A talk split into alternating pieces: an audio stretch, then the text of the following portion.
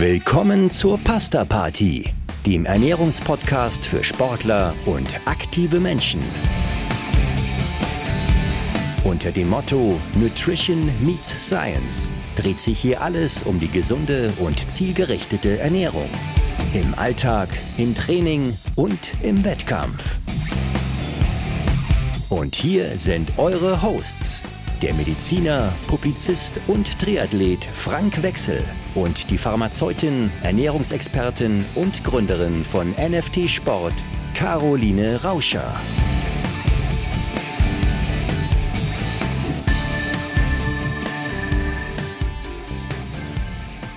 Hallo Caro, bist du wieder bereit, ein bisschen zu polarisieren? Ja, lass uns polarisieren. Wir lieben es.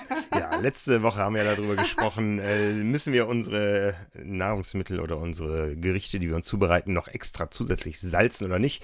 Heute äh, beschäftigen wir uns mit einem Thema, was viele Menschen beschäftigt da draußen, auch Sportler und aktive Menschen. Es geht darum, ja, wie viel Kohlenhydrate sollte ich zu mir nehmen? Äh, oder sind nicht doch die Fette besser? Wir reden über den Unterschied zwischen äh, High Carb und High Fat. Ich weiß noch, früher konnte man als Sportler nicht genug Carbs bekommen. Ist das ähm, ein Thema, was gewissen Schwankungen unterliegt in der, in der Evidenz, in der Wissenschaft? Also in der richtigen Evidenz äh, relativ wenig Schwankungen, aber wie wir schon sagten, Polarisation der öffentlichen Meinung, ja, das unterliegt schon ähm, einem großen, großen Schwankungsbereich. Äh, und vor allem, ähm, wenn wir, wenn wir das Thema so angehen, dass wir uns überlegen, auf welche Bereiche beziehen wir das Ganze. Low Carb, High Carb in die Basis, Low Carb, High Carb, Train Low, äh, um da noch einen Begriff reinzuschmeißen in das Training äh, oder Ketogen oder wie auch immer, äh, dann äh, fächert man das schon ganz schön auf und ja, es stellt sich ja da bei dem Thema immer die Frage, so diese, diese Ja-Nein-Frage, welche Strategie ist am besten, was mache ich? Aber die Fragestellung an sich, finde ich, was ist besser, birgt ja schon diesen Keim von dieser, von dieser, von dieser Debatte, von dieser vergifteten Debatte teilweise, wissen wir ja beide eben wie, ebenso wie bei den Proteinen pflanzlich-tierisch, dass man sich schlussendlich, wie sage ich immer so schön, den Schädel einschlagen kann. Mhm. Äh, und die Frage müsste einfach ganz anders lauten. Die Frage müsste sein, unter welchen Umständen könnte diese oder jene Ernährungs- oder Versorgungsform äh, besser sein. Unter welchen Umständen und für welchen Menschen oder für welchen Athleten. Und damit denke ich, können wir ja schon ganz am Anfang wieder die Gemüter etwas beruhigen. Was meinst du? Äh, äh, ich, ich dachte schon, du willst jetzt ausholen und sagen, damit können wir die Episode schon beenden, weil wir das ja schon häufiger hatten, dass äh, Ernährung doch auch eine individuelle Geschichte ist, die ähm, mit dem Individuum, mit dem Geschlecht, mit dem Alter, mit der sportlichen Herausforderung und äh, mit der Alltagsherausforderung zu tun hat. Ne? Aber bleibt so, Frank. Das wird das bleibt so. Das bleibt so. ja. Also können wir, glaube ich, von vornherein sagen, es gibt kein Schwarz-Weiß, es gibt kein falsch, kein richtig, ähm, sondern es ist immer eine Frage der Ziele, der Voraussetzungen und der Strategie. Ganz genau, ganz genau. Immer der Blickwinkel macht's aus. Ja, dann schauen wir doch mal auf den Blickwinkel. Ähm, wir sind ein Podcast für Sportler und aktive Menschen. Fangen wir doch mal mit dem Sport an. Ja, genau. Lass uns jetzt einmal mit dem Sportblickwinkel anfangen. Und zwar High Carb versus High Fat. Äh, Gerade diese, du sagtest es ja schon, ähm, diese, diese hohe Kohlenhydratzufuhr wird schon, wird schon lange beschrieben, wird schon lange äh, diskutiert. Also schon in den 60er Jahren hat man in, in wirklich fundierten Arbeiten entdeckt, äh, dass die Kohlenhydrate, vor allem auch die gespeicherte Form, der Kohlenhydrate in der Muskulatur, dass die wirklich eine bedeutende ähm, Rolle spielt, was die Leistungsfähigkeit im Ausdauer, im Kraftausdauerbereich anbelangt. Und wenn wir jetzt sagen, Glykogen, die gespeicherte Form, äh, dann äh, spiegelt es ja das äh, Verhalten auch in der Basisernährung wieder. Mhm. So, also Kohlenhydrate gut für Kraftausdauer. Was man auch zeigen konnte, ist, dass gerade in Phasen äh, harten Trainings, wenn ausreichend Kohlenhydrate vor und während und nach der Belastung zugeführt werden, also auch in der Basisernährung und in der, in der, in der Belastungsversorgung, dann reduzieren sich die Symptome des Übertrainings. Ich glaube, das konntest du jetzt auch auf Mallorca schon testen, dass du doch mit starken Jungs hattest mithalten können, oder?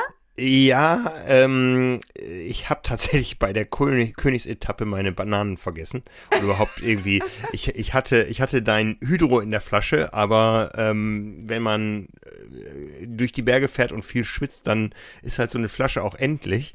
Und ich habe ein bisschen unterschätzt ähm, den Zeitpunkt zwischen Frühstück und der ersten externen Verpflegung und äh, da habe ich gemerkt, wie, wie wichtig die Carbs sind, ja. Und ansonsten kann ich dir voll zustimmen.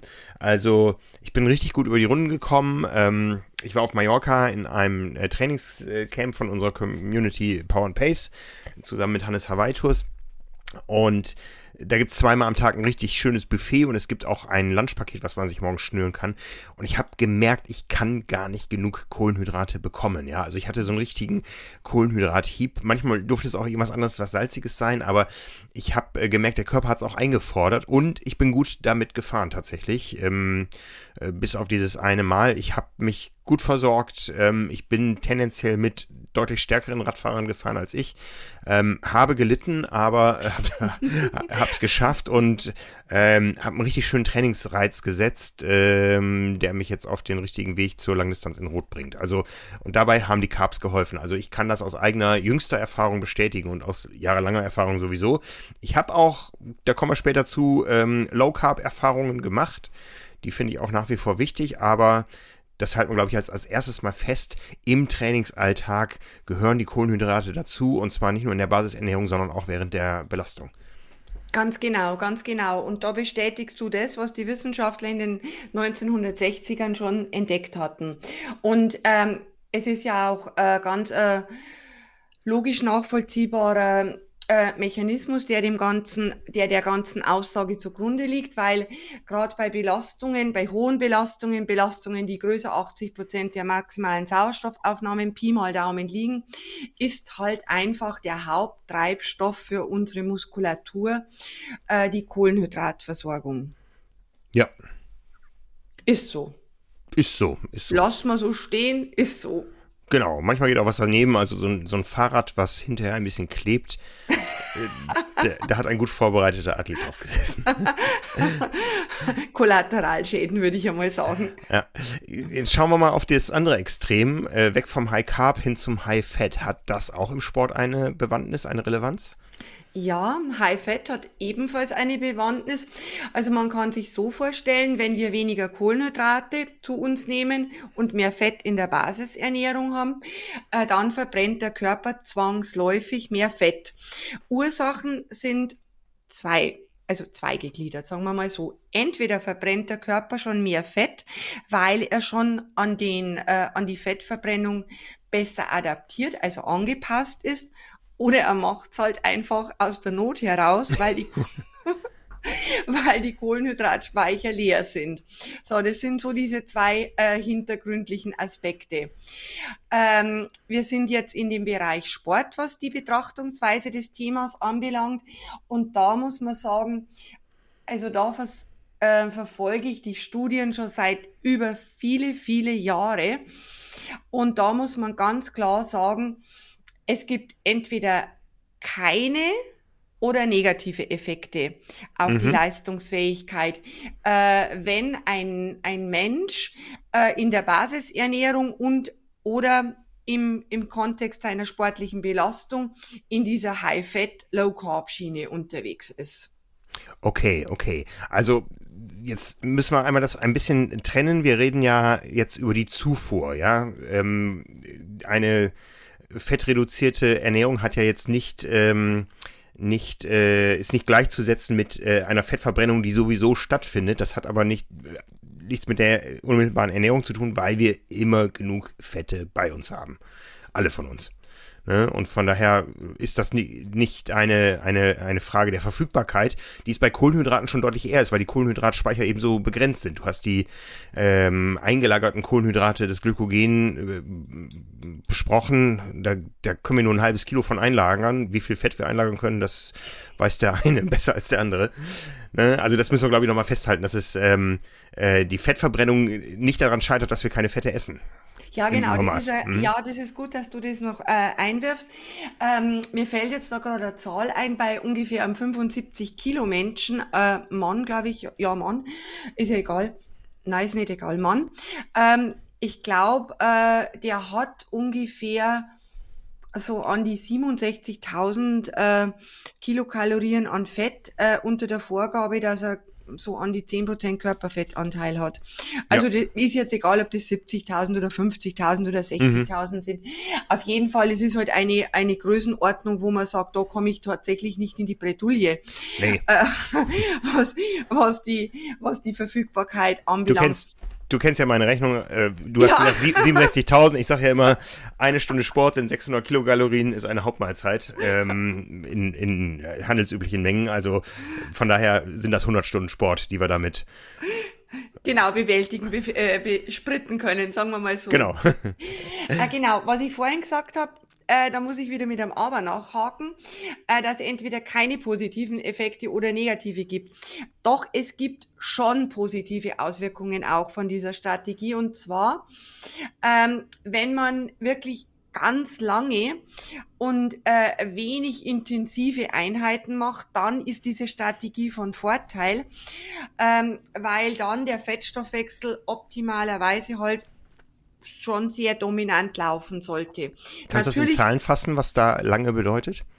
Lange, äh, lange hm, jenseits der vier Stunden auf jeden Fall. Vier, okay. fünf, sechs mhm. Stunden oder mehr Tagesrennen oder, oder 24 Stunden Rennen. Vier Stunden ist viel zu kurz gefasst. Ja, das also sind so die Einheiten, wo wir auf, die, die, die auf eine Reduzierung. Ja im Triathlon schon, genau. Genau, so. wo wir auf eine Reduzierung der, der Laktatbildungsrate aus sind. Genau, genau, sondern sagen wir mal dieses Ultrazeug jenseits der zehn Stunden, wo man halt wirklich auf die Distanz den, den Fokus liegt. Oder mhm. auch, wenn man weiß, dass in diesen Bewerben ähm, schon ein limitierter Zugang zu den Kohlenhydraten besteht, aufgrund logistischer ähm, Gründe. Oder es gibt ja auch Menschen, äh, die wahnsinnig Probleme haben mit dem Kohlenhydratstoffwechsel, also die das Hunderttausendste an Kohlenhydrate definitiv nicht vertragen, auch nicht eingebildeterweise, sondern das mhm. tatsächlich nicht vertragen. Und da bleibt mir ja dann nichts anderes übrig, um auf den alternativen äh, Treibstoffweg äh, zu setzen. Nichtsdestotrotz hat es natürlich auch seine Risiken und Nebenwirkungen dann. Ja, ja. Ja, bleiben wir jetzt mal bei den Kohlenhydraten. Du hast es schon erwähnt, ähm, es gibt durchaus die Strategie, auch low carb unterwegs zu sein. Äh, verwendest du selbst in der Beratung deiner Athleten das Wort Nüchtern-Training? Ich verwende immer das, äh, das Wort Train-Low-Training. okay, okay. ja, schau uns das ein bisschen äh, näher an, die Interaktion zwischen High Carb und Low Carb im Sport. Also zwei klassische Interaktionen gibt's. Wenn ich äh, zu viel an äh, oder gut übermäßig an Kohlenhydrate zuführe, dann führt das ganz klar zur Unterdrückung des Fettstoffwechsels. Also der läuft dann schlechter, äh, ist meiner Meinung nach nicht gut, vor allem im Hinblick auf Treibstoffsituationen, äh, wo, wo man halt länger unterwegs ist, also jenseits dieser, dieser kurzen Distanzen. Und auf der anderen Handseite, wenn man jetzt viel Fett zuführt und wenig Kohlenhydrate, dann verschlechtert es den Kohlenhydratstoffwechsel, ähm, was wiederum eine Verschlechterung äh, der Leistung im intensiven, im hochintensiven Bereich nach sich zieht. Und zwar aus dem Grund, weil diese ganzen Enzyme ähm, an Aktivität verlieren, die eben dafür da sind, diesen, diese Kohlenhydrate zu verbrennen. Das ist der eine Punkt, wirklich ja. Verschlechterung, wirkliche Verschlechterung und zwar persistierende Verschlechterung. Okay. Und was noch eine typische Nebenwirkung ist, ist, äh, dass das Immunsystem leidet, äh, dass es auch zur Verschiebung hormoneller Regelkreise kommt ähm, und damit einfach die allgemeine Leistungsfähigkeit und aus präventivmedizinischer Sicht die allgemeine Gesundheit sehr leidet. Das ist nie gut für einen Sportler. Mm -mm. Gesundheit ist unsere Grundvoraussetzung. Ja. Auch wenn man sie, ja, man nimmt sie immer als selbstverständlich, als Gott gegeben hin und sagt, ja, gesund ist einmal eine Grundvoraussetzung. Aber schlussendlich ist es nicht selbstverständlich, dass wir gesund sind. Nee, nee. Ähm, du sagtest gerade, das eine unterdrückt den Fettstoffwechsel, das andere unterdrückt den Kohlenhydratstoffwechsel. Ist das so ein, so ein Pendel, was in die eine oder andere Richtung ausschlägt? Ist das so ein ähm, entweder oder oder kann man nicht sowohl als auch trainieren? Man kann schon sowohl als auch trainieren. Das war jetzt ein sehr guter Einwand, äh, Frank. Wir sind ja nicht schwarz oder weiß. Ja. Äh, man kann das sehr gut trainieren und zwar äh, zum einen über die äh, Periodisierung der Trainingstypen also über das intelligent angelegte Training.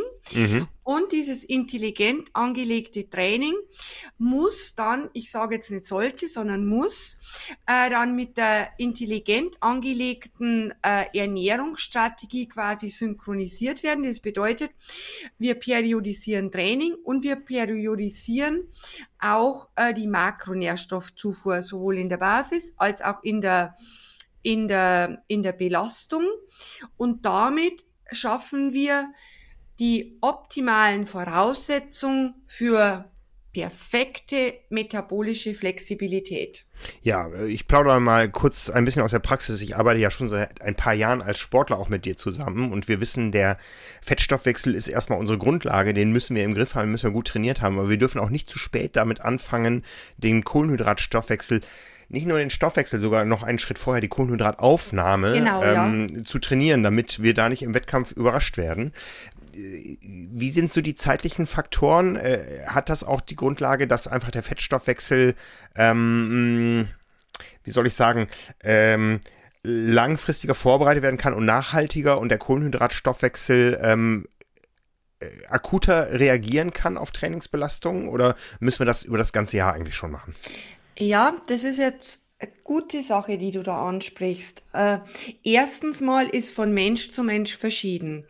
Also wenn wir jetzt isoliert einmal beim Stoff, äh, beim Fettstoffwechsel bleiben, wenn wir den Fettstoffwechsel äh, über die Signalproteinkaskaden und damit über die adaptive Antwort, äh, wenn wir den verbessern wollen, dann springt der eigentlich relativ schnell an. Äh, der verbessert sich relativ schnell.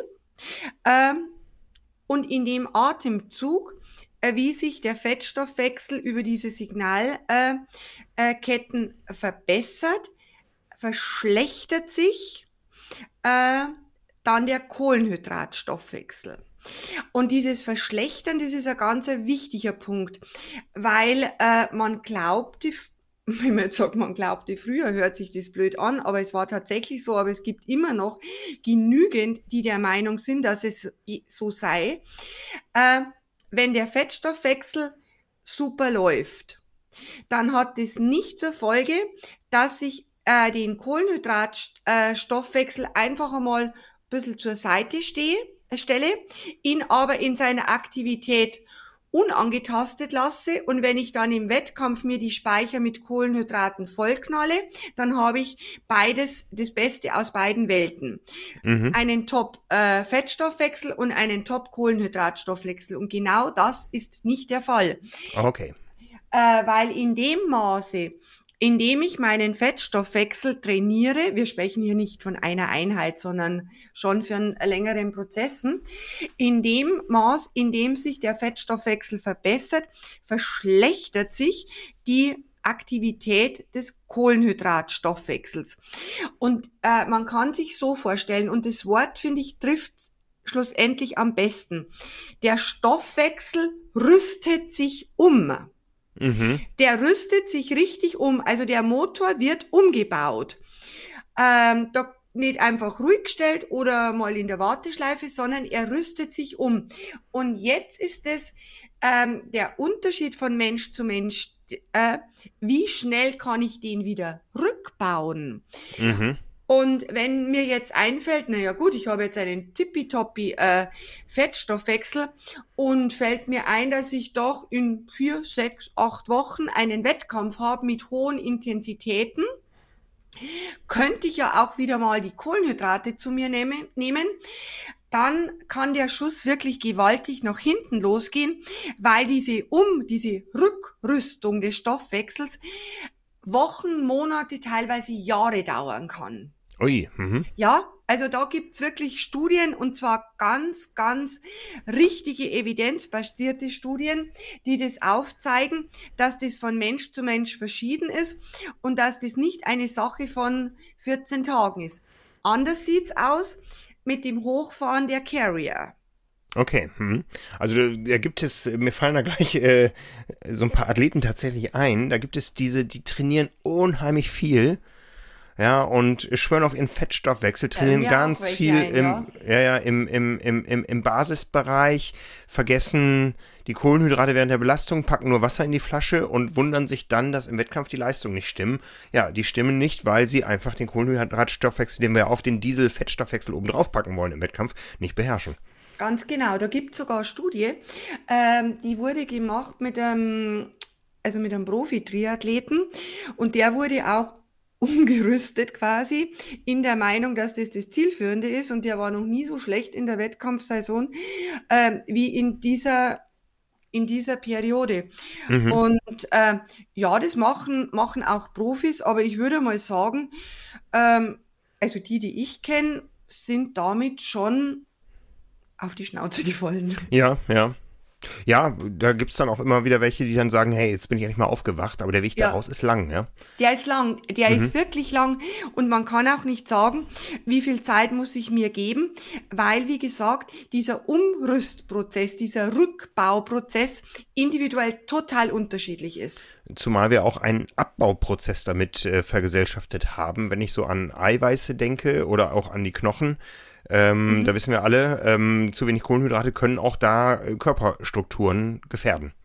Ganz genau, ganz genau, weil das hängt ja damit auch äh, zusammen. Und du wirst ja auch aus deinem, ich meine, du bist ja voll in dieser Szene drin und ich, äh, ich sehe das schon immer wieder, dass da auffallend der Zusammenhang ist zwischen eben dieser ähm, No Carb, Low Carb, Train Low äh, Übertreibung und dann auch dieser Historie von Ermüdungsbrüchen etc. Ja, ja. Kann man jetzt nicht ganz klar sagen, wer das macht, bekommt einen äh, Ermüdungsbruch. Das wäre jetzt falsch, das zu sagen. Aber ich sage immer, wer das so praktiziert, mittellangfristig, der blickt schon, der blickt schon in Richtung Ermüdungsbruch. Ja, ich wenn ich da wirklich drüber nachdenke, ich bin ja nun auch seit fünf Jahren wieder leidenschaftlicher Ausdauersportler und ich hatte am Anfang eine gewaltige Laktatbildungsrate, einen schlechten Fettstoffwechsel und habe wirklich dagegen trainiert. Ähm, bis dahin, dass ich auch sehr viel kohlenhydratreduziertes Morgentraining gemacht habe mehrfach in der Woche, auch äh, mehrfach über eine Stunde Dauer und ich hatte immer mit Überlastungserscheinungen zu kämpfen. Ja. Jetzt momentan ernähre ich mich nach Lust und Laune, trainiere solche Dinge nicht, weil ich einfach ähm, in das Alter komme, wo man nicht mehr um 5.30 Uhr aufsteht, um auf die Rolle zu gehen, sondern das Ganze mehr Spaß. Ja, es kommen auch wieder andere Jahre, aber äh, ich, ich habe da auch dazugelernt, muss ich sagen. Ja, Und wie gesagt, ja. diese Woche auf Mallorca jetzt gut Kohlenhydrat versorgt, war großartig. Und ja. ich denke, du wirst mental und, und, und überhaupt kognitiv auch gut drauf gewesen sein. Natürlich ist man platt und denkt sich, oh, scheiße. Mhm, mhm. äh, aber du wirst, wenn du da im, in, dem, in der Situation drin bist, dann kannst du auch, auch sagen, hallo, hallo, quäl dich, du Sau. Es geht ja. immer noch was. Ja, es äh, ging meistens noch was, das stimmt. Ne? also halt mal fest, die Makronährstoffzufuhr, die muss unbedingt äh, periodisiert werden ähm, und auch auf die Trainingseinheiten, auf ja, die Trainingsstrategie abgestimmt werden. Und den, Menschen, Menschen abgestimmt Auf den Menschen selber dann auch, auf das Geschlecht, auf den Menschen. Also man kann immer bloß wiederholen, one size fits all ist definitiv nicht zielführend. Nee, ist nicht zielführend. Ähm, alles hat seine Vor- und Nachteile und es gibt nicht die eine Ernährungsart, die über die ganze Saison für jeden Menschen stimmt. Exakt. Exakt, ja. dem ist nichts mehr hinzuzufügen. Ja, ja. ähm, nur ganz kurz, um das abzurunden. Ähm, wir haben jetzt gesprochen über Kohlenhydrate und über Fette, dass wir ausreichend Eiweiße brauchen als Sportler. Das haben wir schon oft genug besprochen. Die dienen uns aber hier nicht als Energieträger, sondern äh, als Bausteine und von daher können wir hier ganz klar abgrenzen zwischen Kohlenhydraten und Fetten, weil wir die Eiweißversorgung voraussetzen. Ganz genau, ganz genau. Ja, jetzt äh, haben wir uns äh, im, im Sport aufgehalten, aber es gibt ja auch ein Leben jenseits des Sports. Wie sieht es da aus? Genau. Da jetzt kommen wir zu, zu jetzt, jetzt, jetzt habe ich das Gefühl, jetzt kommen wir zur wilden Welt der Diät-Konzepte. Äh, Was sagt die Brigitte momentan? Keine Ahnung. Keine Ahnung. Also, was ja immer so ein ganz wichtiger Punkt ist, äh, in dem Kontext Basisernährung, Gesundheit, äh, ist der Punkt Gewichtsmanagement, weil Gewichtsmanagement ist ja meiner Meinung nach auch ein Synonym für Gesundheit. Ähm, das hat jetzt nichts mit Lifestyle oder sonst was zu tun, hat schon auch. Aber in dem Aspekt, wo wir das heute uns ansehen, würde ich ja mal sagen, äh, Gewichtsmanagement ist gleich Gesunderhaltung des Körpers. Oder wie siehst du das? Ähm, ja, fühlt sich auch besser an und da äh, fühlt ja. man sich gleich gesünder. Ja, also äh, nochmal, um auf die letzte Woche zurückzugreifen, man sagt ja immer, man soll das Trainingslager nicht nutzen zur Gewichtsabnahme, aber wenn es trotzdem passiert, ich glaube, es war bei mir der Fall, ähm, dann liegt das einfach daran, ich habe diese Energiemenge nicht reinbekommen, obwohl ich mich sehr bemüht habe. Ähm, aber das ist jetzt nicht das erste Trainingsziel, äh, schon so im, im Freizeitbereich, aber das war für mich wieder das klassische Beispiel. Es muss die äh, Gesamtenergiebilanz irgendwo stimmen, sonst nehme ich zu oder ich nehme ab. So einfach ist es, glaube ich, ja. Soll ich dich ich habe jetzt einmal noch ein bisschen eine Frage an dich. Ja. Sag mal ganz ehrlich, weil du sagst Energiedefizit, hast du denn deine Pampe nicht auf dem Rad genommen? Weil da wäre es ja kein Problem gewesen, dich in der, jetzt reden wir mal wieder ganz schlau, in der Energieverfügbarkeit zu halten. Nee, ich habe mich mit Hydro über Wasser gehalten. Also die etwas, die etwas harmlosere Die Light-Version. genau, genau. Prima. Gut, also wenn wir jetzt nochmal zu dem Thema äh, Basisernährung gehen, äh, im Kontext auch Gewichtsmanagement. Also mir fallen da jetzt einfach ein paar Punkte ein. Wichtig ist die Gesamtenergiebilanz über den Tag.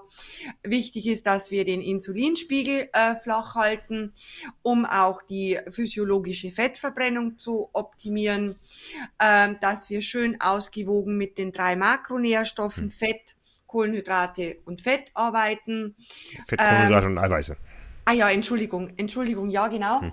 äh, dass wir Blutzuckerschwankungen äh, vermeiden, also dass wir in der Basisernährung schlussendlich die schnellen Zucker, die im Sport unsere Freunde sind, dass wir die äh, aus der Basisernährung naja, verdammen ist jetzt äh, zu hart gesagt, aber halt äh, reduzieren.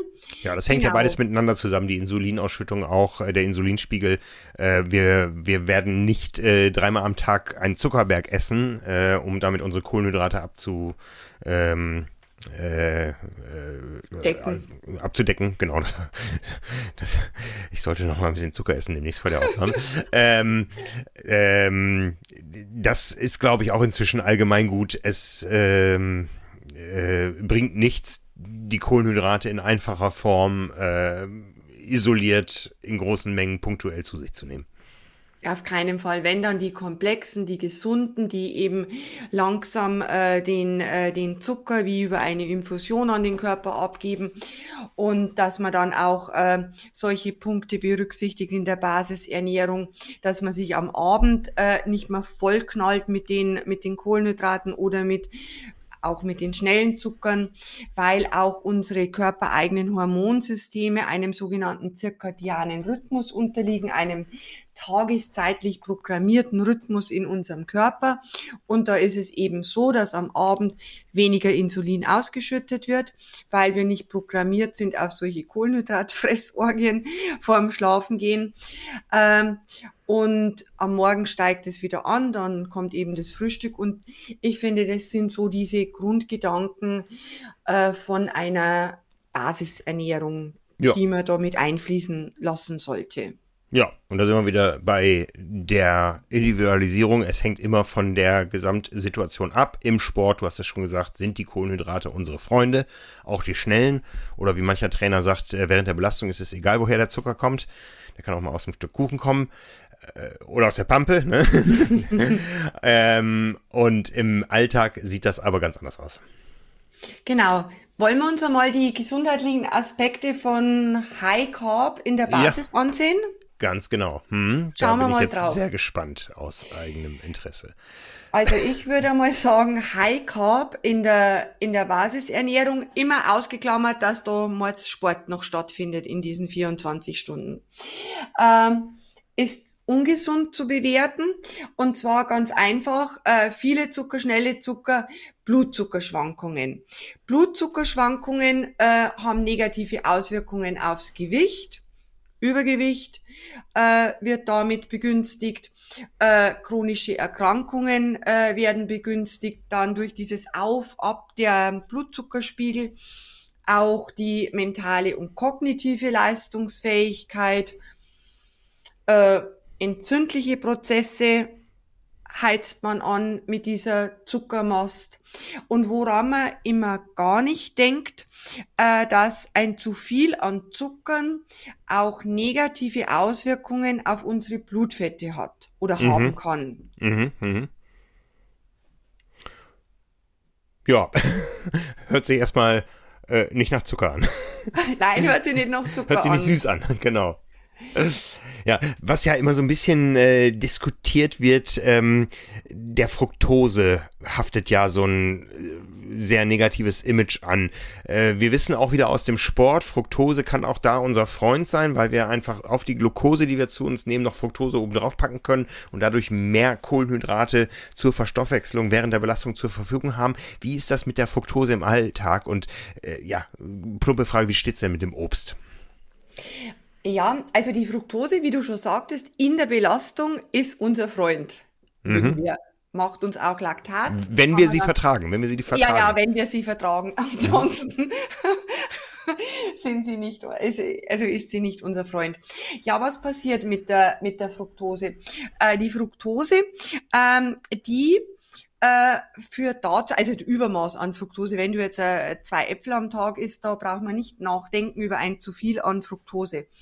Ähm, äh, wenn man empfindlich, nicht empfindlich ist das falsche Wort, ähm, wenn man zum Beispiel schon unter gewissen familiär bedingten Fettstoffwechselstörungen leidet oder halt einfach so viel an diesen, von diesem Zucker zu sich nimmt, äh, dann führt es in der Leber dazu, äh, dass äh, der Anteil an Blutfetten ansteigt. Also man kann sich über den Zucker eine Fettleber anfuttern. Mhm. So, das ist der eine Punkt. Und der andere Punkt, dass ein zu viel an Fructose auch über die Aktivierung verschiedener Stoffwechselwege zu einem Anstieg an Harnsäure führen kann. Harnsäureanstieg ist gleich Gicht, ist gleich große Schmerzen. Ja, man- nicht schön. Hm. Nein, ist nicht schön.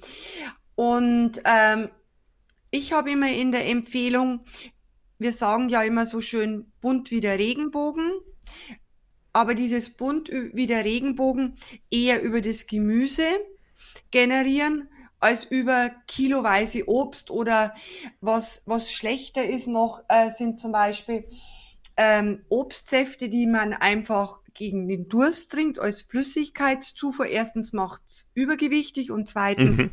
Äh, diese Punkte, die wir gerade aufgezählt haben, was den Zucker anbelangt.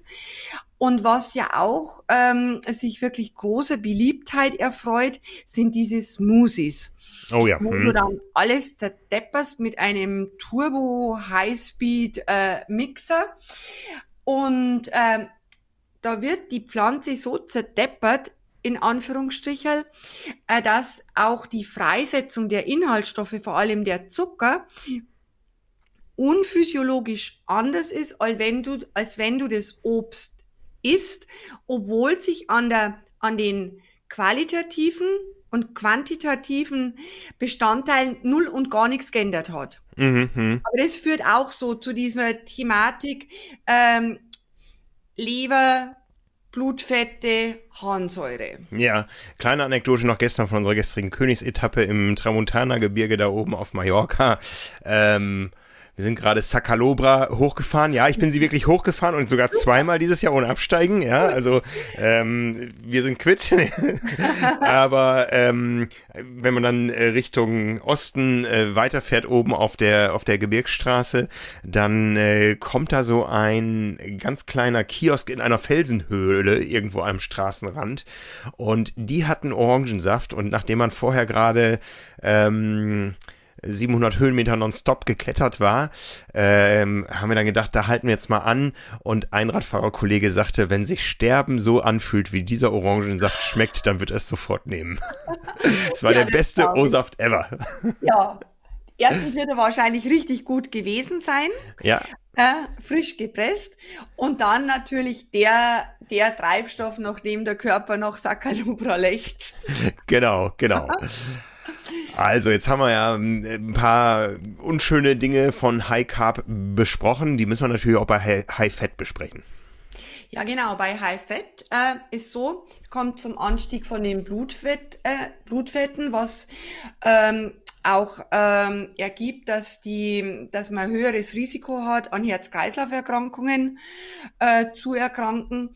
Bei den Fetten muss man ein bisschen differenzieren, auch bei den Kohlenhydraten differenzieren wir ja auch zwischen schnell und komplex. Mhm. Und bei den Fetten äh, müssen wir differenzieren zwischen den sogenannten gesättigten, die sind ungesund, die erhöhen auch unser LDL-Cholesterin, also das schlechte. Das Böse, ja. Das Böse, das LDL, das VLDL und noch viele weitere Fraktionen, die noch kleiner teilig, äh, teilig sind als das LDL-Cholesterin.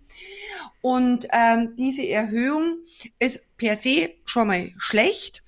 Und ähm, woran man bei dem LDL-Cholesterin-Teilchen auch immer denken muss, ist, äh, wenn diese LDL-Teilchen an ihrer Oberfläche quasi verändert werden. Wenn sie im Prinzip rosten, weil sie durch erhöhten oxidativen Stress oberflächlich verändert werden, äh, dann können die über dieses Schlüsselloch-Schlüsselprinzip äh, im Körper nicht mehr aufgenommen und wieder in der Leber auch teilweise verarbeitet werden, weil der Schlüssel halt nicht passt äh, dann für dieses sogenannte oxidierte LDL, also dieses verrostete LDL-Teilchen, äh, das ist dann ein ganz wichtiger Verplackungsfaktor in dieser Thematik Arteriosklerose, also das, was sich dann an den Blutgefäßwänden ablagert daraus kann man jetzt eben ablesen, das gesamte System äh, muss stimmen. Wir wissen, Sport mhm. ist gesund, aber Sport ist eben auch oxidativer Stress. Und wenn ich das Ganze jetzt auch noch unter äh, mediterraner Sonne mache, dann habe ich noch mehr oxidativen Stress. Also da muss mhm. die Ernährung dann auch zu passen. Also es bringt nicht den Sport zu treiben und hinterher und vorher Bratwürstchen zu essen. Ja, ganz genau. Und man weiß eben aus Studien, äh, dass wenn dieses LDL-Cholesterin über bestimmtes Niveau es hängt auch von den verschiedenen Risikofaktoren eines einzelnen Menschen ab, äh, dann könnte das dazu führen, dass es sogar zweifach erhöhtes Risiko für einfach kardiovaskuläre Ereignisse wie Schlaganfall, Herzinfarkt etc. gibt. Und ist schon, finde ich, eine Zahl. Das ist, das ist eine Zahl. Ähm, wo wir schon bei Zahlen sind, äh, da gibt es auch verschiedene Indizes, äh, die in Zahlen fassen, wie gesund unsere Ernährung ist. Ja, genau. Da gibt es einen ganz, einen, äh, ganz einen interessanten Index, und zwar diesen Healthy Eating Index, diesen HEI. Und dieser HEI äh, ist im Prinzip eine Maßzahl, anhand derer man verschiedene Ernährungsformen hinsichtlich ihrer gesundheitlichen Auswirkungen miteinander vergleichen kann. Mhm. Und ähm, das ist ganz interessant. Ähm, Sollen wir mal sagen, wer die schlechteste Form ist? Ja, dann sagen wir es doch. Sagen wir es doch. Die schlechteste ist die Keto-Diät. Also die ketogene Diät ist die, die halt mindestens zwei Drittel, teilweise bis 90 Prozent ähm, von der Makronährstoffzufuhr an Fetten erhält. Ja. Und das ist die schlechteste. Die hat, ähm, um Zahlen zu nennen, von 100 Punkten 44 und ist damit Spitzenreiter im Punkto schlecht.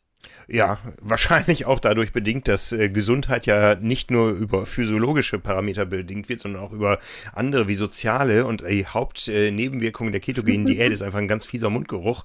Und äh, wenn ich mich dadurch von meinem Umfeld entfremde, dann ist das auch nicht gesund. Ja, genau. Und es liegt äh, im Grunde schon auf der Hand, wenn man sich überlegt, wie eingeschränkt auch die Lebensmittelauswahl ist, wenn man, wenn man dieser, wenn man sich so ernährt. Und Jetzt hilf mir gerade auf die Sprünge, ähm, so bei einem normalgewichtigen Du, du, hörst schon, ich rede nicht mehr von übergewichtig, ne? es geht voran in der Saison. Ja, ja. Äh, bei einem normalgewichtigen Mann bei mir, um mich ketogen zu ernähren, wie viel Kohlenhydrate dürfen es nur sein? Das sind nämlich verdammt wenig. Das ist weniger als 30 Gramm pro Tag. Ja, und wenn man sieht, Boah. wo 30 Boah. Gramm mal schnell drin sind, das ist auch, ähm, man ist da ja unheimlich eingeschränkt. Ja, also ich finde, aber man soll ja solche Dinge nicht, äh, nicht, nicht diskutieren, weil da sind wir wieder in unserem Thema Polarisieren. Aber in meiner Welt ist es eine unendliche Einschränkung der Lebensqualität. Mhm, mhm.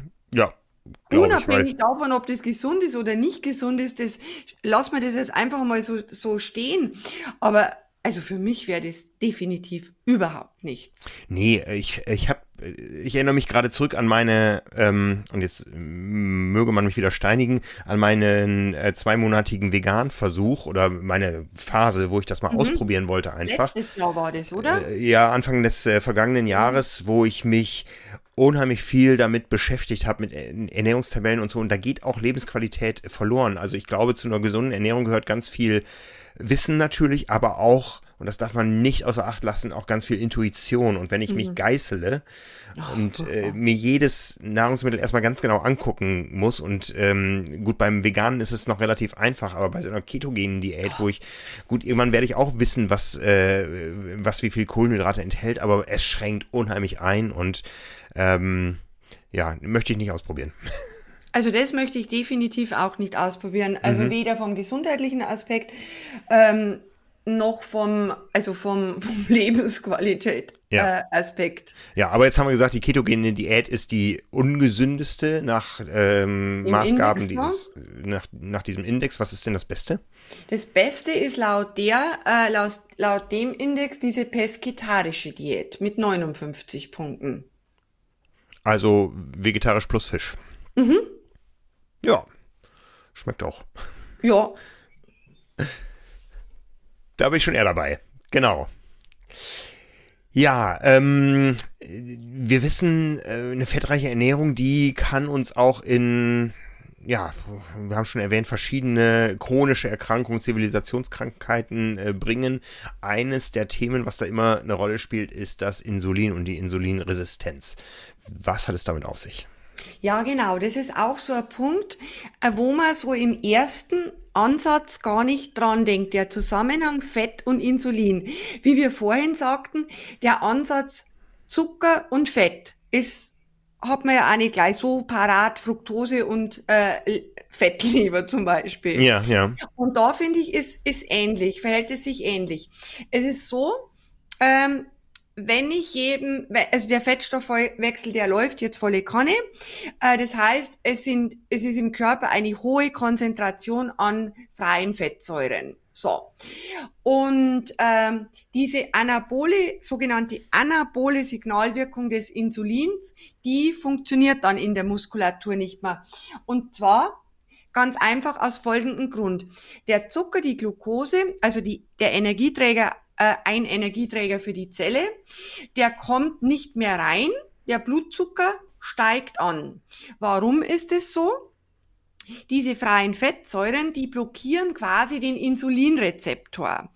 Den Rezeptor, also diesen Schlüssel, Schlüssel Lochprinzip, ähm, an die das Insulin andocken soll. Und dieses Insulin wäre ja der Türöffner für die Glucose in die Zelle rein. So, jetzt hackt aber da schon die Fettsäure drauf und das Insulin schwirrt rum, ist da. Wir haben nicht zu wenig Insulin wie jetzt bei einer diabetischen Erkrankung, sondern es ist einfach der Platz besetzt. Das heißt, äh, diese Fettsäuren, dieses dieses hohe Level an Fett, freien Fettsäuren, die vermindern diesen sogenannten Downstream, die sogenannte Downstream-Verarbeitung des Insulins. Ich vergleiche das immer ganz gern mit Geldentwertung. Es ist zwar Geld da, aber du kannst da nichts mehr kaufen davon. Und da weiß jeder momentan, wie das Ja, ja, ja. Genau. ich denke, der Vergleich passt jetzt ganz, passt jetzt ganz gut. Also man, man knallt sich da in eine Insulinresistenz rein und denkt sich, ja, puh, mach ja eh nichts mit Zucker. Ja, ja. Ja, krass. Äh, sehr spannend. Jetzt haben wir das Ganze ja erstmal sehr egoistisch beachtet äh, und betrachtet, was hat das Ganze mit uns zu tun. Aber ähm, Ernährung hat natürlich auch immer irgendwo einen Zusammenhang mit Nachhaltigkeit. Können wir da, gibt es da auch so einen Index, wie wir wie für das Individuum äh, besprochen haben? Was ist am gesündesten? Also ich habe da Arbeiten gelesen und ähm, die sagen, dass diese, diese ketogene Ernährung, also diese fettlastige Ernährung, ähm, schon einen großen CO2-Fußabdruck äh, hinterlässt. Also die Zahlen, dass man zum Beispiel fast drei, mit, also wenn man 1000 Kilokalorien mit dieser Ernährungsform verzehrt, dann führt es zu fast drei Kilo erzeugten CO2. Und damit äh, gehört die ketogene Ernährung mit zu den umweltschädlichsten Weil Ernährungsformen. Ketogen, irgendwo muss die Energie herkommen. Wir essen verdammt ja. viel Fleisch. Ja? Genau, hoher Anteil an tierischen Lebensmitteln. Gibt, Na, es, eine, gibt es eine vegane ketogene Ernährung? Schwer vorstellbar, ja. Äh, Schepper, Schepper, theoretisch ja, äh, theoretisch ja, wenn, wenn du es äh, liebst, äh, glasweise ähm, Olivenöl oder, oder Öl zu trinken. Also theoretisch gibt es, oder? Was sagst du? Müsste eigentlich gehen, ja. Theoretisch ja keine Ahnung, ob unser Aber dann fehlt einem ja noch, dann fehlt einem ja wahrscheinlich noch mehr an Dingen, die wir brauchen. Noch mehr. Ja. Also ja. ich weiß auch nicht, äh, ob man das überhaupt äh, durchsteht. Ich könnte es mir nicht vorstellen, ja, dass man das durchsteht. Wenn wir, wenn, wenn, wenn wir jetzt mal das Gegenteil sehen, einer, einer fleischhaltigen ketogenen Ernährung, äh, das Gegenteil wäre eine vegane Ernährung. Du hast eben gesagt, wir sind bei drei Kilogramm pro 1000 äh, Kilokalorien bei einer ketogenen Ernährung, wie viel CO2 äh, verbrauchen wir bei einer veganen Ernährung? Wesentlich, also ist die Bilanz wesentlich besser. Und zwar, äh, äh, da sagt man dann äh, statt der 3 Kilo 0,7 Kilo. Also Faktor 4, ja, also. Ja. Ja. Ist jetzt eine Studie, die es aus den, also aus den USA, die das gezeigt hat. Wir wissen beide, äh, gibt es wahrscheinlich 10.000 andere Studien, ja, ja. die andere Zahlen liefern, aber mir erscheint jetzt dieser, also diese, diese Gewichtung zueinander, ob jetzt das drei Kilo oder zwei Kilo oder 3,8 Kilo sind, ähm, also die Gewichtung erscheint mir äußerst plausibel. Dir? Ja, kann ich durchaus nachvollziehen. Ja, das ist, du sagst es, es ist immer die Frage, welche Studien man wie liest und äh, was der Zweck der Studie war und was die Fragestellung war. Ja. Äh, ich muss mich gerade erinnern an eine Anekdote aus, aus meiner Welt, ähm, aus meiner Publisher-Welt. Ähm, bei einer Lesezeit von mehr als 20 Minuten für ein Medium wird äh, die Papierform nach gewissen Studien ähm, ökologischer als die digitale Form. Ne? Also äh, es gibt ja Stimmen, die sagen, äh, je digitaler, desto nachhaltiger, aber dem ist nicht so. Ja. Mhm. Aber jetzt bin ich auch überfragt, ob die Studie von der Papierindustrie, ja. von der Druckindustrie äh, in Auftrag gegeben wurde oder so. Müsste ich nochmal nachschauen. Ja, genau. Das ist auch so der Punkt, weil du sagst, äh, ob der von, äh, ob die Studie von denen in Auftrag gegeben worden ist, muss man natürlich auch immer schauen, die Interessenskonflikte, wer hat das Ganze äh, tatsächlich in Auftrag gegeben. Aber ich glaube, ähm, das ist mit Sicherheit so, dass wenn dieser tierische Anteil so dominant in einer Ernährungsform ist, ja. dass das auf jeden Fall einen größeren Fußabdruck zurücklässt als eine vegane Ernährung. Also, ja. da bin ich mir, also da bin ich mir sicher. Ja, ja. Es gibt ja auch da das, das große Gerücht, äh, dass ähm, der Hype der Kohlenhydrate, wie er mal zwischendurch bestanden hat, vor allem in den USA, auch äh, studiengetrieben war, äh, über Studien, die von der Nahrungsmittelindustrie äh, in Auftrag gegeben wurden. Und da waren die Fette dann lange Zeit verteufelt. Jetzt haben wir auch gerade schon über negative Aspekte äh, der Fette gesprochen, aber Fette haben ja auch viele gesunde ähm, Einflüsse. Auf jeden Fall. Ich habe heute Wortfindungsstörungen. ja, du, du hast dich weggehauen auf Mallorca. Ja, äh, ja auf jeden Fall. Äh, Fette sind total gesund und sind lebenswichtig. Wir brauchen sie, äh, wir brauchen sie, um unsere um unsere Körperstrukturen wie Zellmembranen, äh, Gehirn, Nervenzellen permanent äh, erneuern zu können.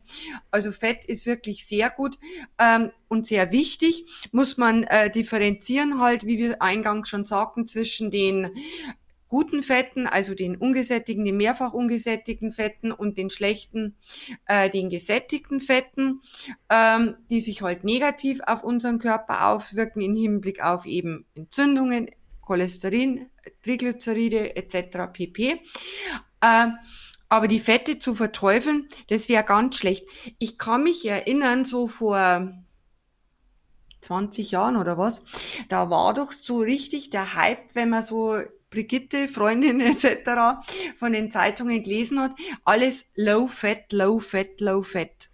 Ich habe diese Zeitung nicht gelesen, aber ich erinnere mich an diese Phase, ja.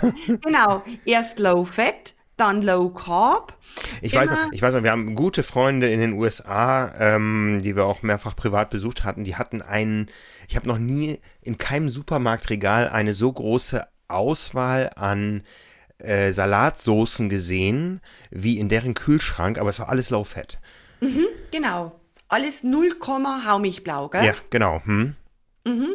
Und das geht natürlich dann ähm, auf Kosten von den, von den Zuckern ja, und das, das große Problem ist auch, äh, da sind ja Generationen sozialisiert worden damit. Mhm. Und das braucht lange Zeit oder hat lange Zeit gebraucht, bis sich da neue Erkenntnisse auch durchgesetzt haben. Ja, gerade was dieses Fett anbelangt, gerade was mhm. dieses Fett anbelangt, dass das den Nimbus des uneingeschränkt Bösen äh, verloren hat, ja. beziehungsweise jetzt auch noch hoffentlich nachhaltig verlieren wird, aber immer mit der Vorgabe, dass man differenziert, dass Fett definitiv nicht Fett ist.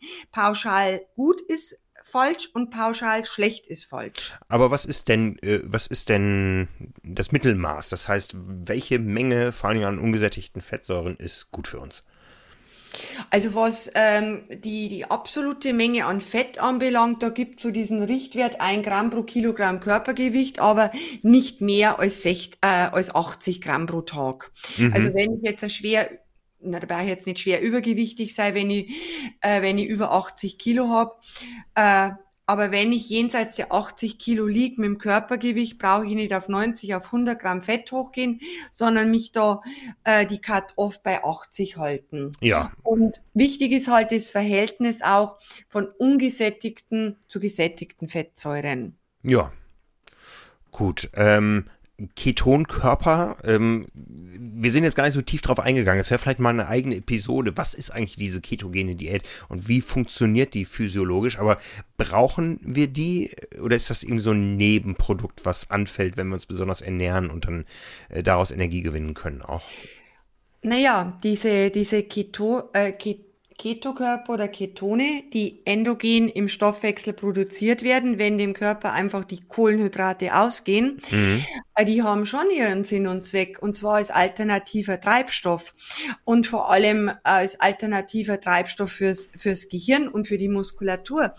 Ähm, die Muskulatur, die hat irgendwann ein, ein, Plateau, die sättigt sich irgendwann auf, da geht nicht mehr rein, da kannst du dich in Ketokörper baden, also wenn sie gebildet werden. Aber das Gehirn, das, äh, das ist Open End, kann das diese Ketokörper utilisieren. Und ich habe das, ich glaube, letztes Jahr war ich auf so einer Wissenschaftskonferenz auf einer digitalen und gerade im, im Zusammenhang mit Altern ähm, weiß man oder ist man so in dem Bereich, das aufzuzeigen, dass die, äh, dass Ketone für das Gehirn wirklich auch positive As Aspekte haben. Mhm muss man dann natürlich wieder gegensetzen, was passiert in puncto das Thema Insulinresistenz, was passiert in puncto ähm, mit den ansteigenden Blutwerten, äh, Blutfetten. Also es es ist immer das gleiche Spiel.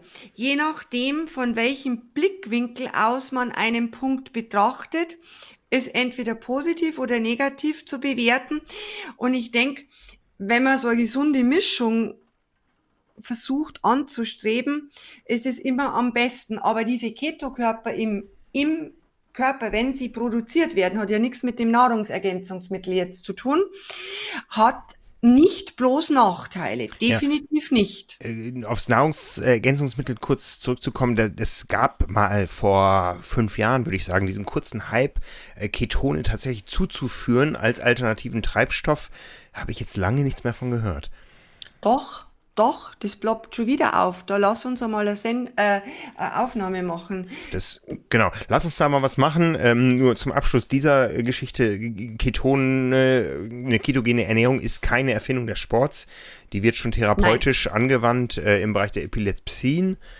Und äh, von daher setzt oder sattelt man da auf vorhandenes Wissen auf. Äh, ganz genau, ganz genau. Also das ist nicht äh, ein Kind des Sports. Ja. Ja, also, können wir festhalten, es äh, ist mal wieder nicht so einfach. Ja, es gibt nicht das Standardrezept.